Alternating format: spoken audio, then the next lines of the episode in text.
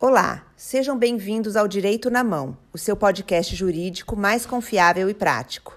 Nesse podcast, os advogados do escritório de advocacia Brandão Canela irão te manter informado sobre os seus direitos e novidades jurídicas, de maneira clara e direta, a fim de possibilitar o alcance por todos.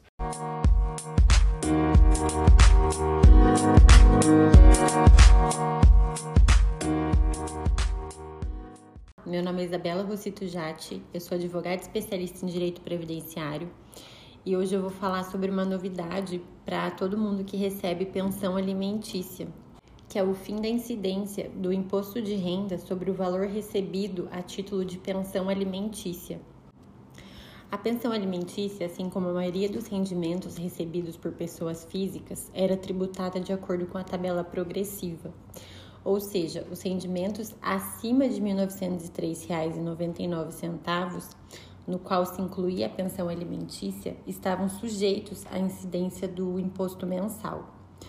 Assim sendo, os beneficiários de benefício de pensão alimentícia que possuíam rendimentos de valor superior a R$ 1.903,99 sofriam o desconto de imposto de renda mensalmente através do Carnê-Leão e precisavam fazer a declaração de ajuste anual de imposto de renda. Porém, em 6 de junho de 2022, a situação mudou. Isso porque o STF publicou a decisão do julgamento da ADI 5422 e afastou a incidência do imposto de renda sobre os rendimentos recebidos a título de pensão alimentícia. Dessa forma, todo mundo que recebe pensão alimentícia é isento de imposto de renda, portanto não precisa mais pagar o carne-leão e nem precisa mais declarar no imposto de renda como rendimento tributável esse valor. A decisão é, ela possui efeito erga omnes, que no direito significa que é aplicável para todos. Assim, todo mundo que recebe pensão alimentícia está de fato isento de imposto de renda sobre esse rendimento. Em razão da declaração de inconstitucionalidade declarada pelo STF, quem pagou o imposto de renda sobre a pensão alimentícia pode também receber de volta esse valor referente aos últimos cinco anos, que significa que é de 2018 até 2022, tá? Em 7 de outubro, a Receita Federal esclareceu que essa restituição é, ela pode ser feita administrativamente pelo portal ECAC, então a pessoa não precisa ir na Receita ou então entrar com uma ação judicial. Pelo próprio portal ECAC você consegue pedir a restituição.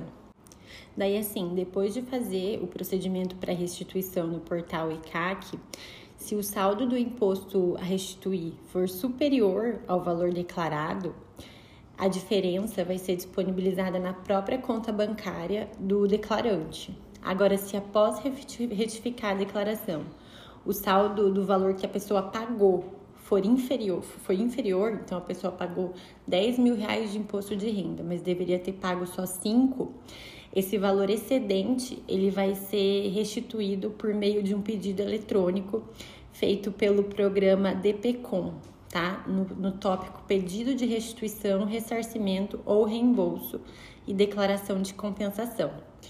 Esse pedido ele consta no próprio portal ECAC ou então no programa PGD Perdecom, também da Receita. Como eu já havia dito, ao que tudo indica, esses valores eles vão ser restituídos administrativamente pela Receita Federal e não vai ter necessidade de nenhum comparecimento presencial na Receita. Porém, caso haja negativa na restituição ou caso a restituição esteja com um valor incorreto, é possível buscar a devolução judicialmente. Daí consegue pedir judicialmente também dos últimos cinco anos.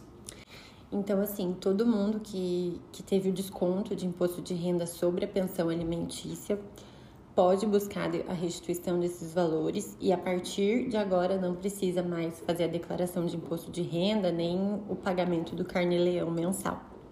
É isso e até a próxima.